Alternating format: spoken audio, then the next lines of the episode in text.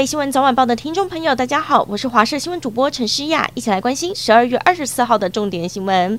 首先来关心天气，明天二十五号寒流以及辐射冷却影响北部以及东北部的天气非常寒冷，其他地区早晚也会非常的寒冷。中南部日夜温差大，台湾各地以及澎湖、金门、马祖大多为晴到多云，只有东部、东南部以及恒春半岛有零星的短暂雨。苗栗到台南。恒春半岛沿海空旷地区以及澎湖蓝屿绿岛容易有八到九级的强阵风，请多留意了。而星期一、星期二寒流逐渐减弱，白天气温逐渐回升。不过各地早晚气温仍然偏低，中南部日夜温差依旧偏大，水汽不多，各地大多为晴到多云。基隆北海岸以及东半部地区有局部短暂雨，大台北山区也有零星的短暂雨。另外来关心，台南市议会正副议长选举争议连环爆之外，选前又传出民进党籍的于会理事长林世杰涉入威胁恐吓风波，事后以五万元交保。而他的女儿也是台南市新科议员的林依婷出面力挺爸爸，相信他的为人。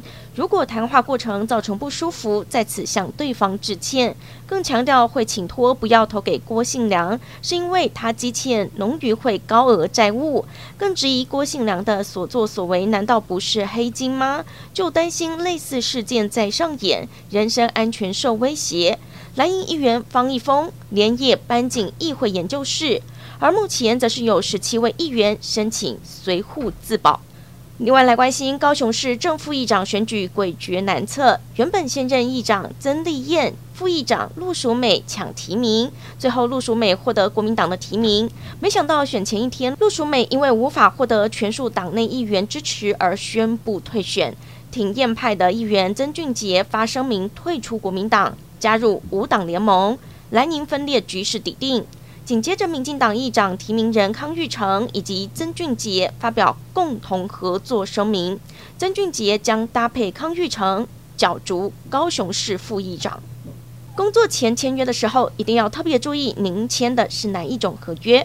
一名在博克莱网络书店服务了二十几年的打扫阿姨，日前遭到解雇，求助律师之后才得知，她每天打卡上下班，但博克莱跟她签的却是用在发包工作上的承揽契约，导致她没有劳健保、退休金，就连被解雇也没有预告工资以及资遣费。事件延烧，网友愤怒喊要抵制。伯克莱回应，目前正持续协商雇佣关系方案，而母公司统一超商也急着止血，立即将总经理调离现职，启动内部调查。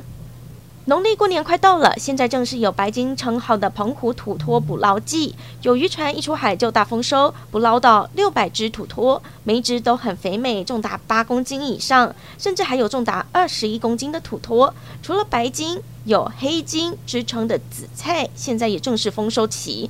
尤其澎湖这里产的香味浓，渔民急忙采收，替自己多赚点年终。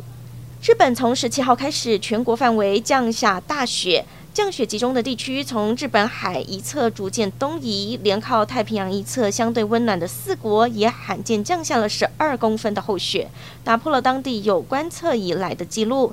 另外，日本各地雪灾事故频传，不是出车祸就是车辆抛锚动弹不得，或者高龄人士外出铲雪时丧命。根据 NHK 统计，目前已经有十一人死亡，七十七人轻重伤。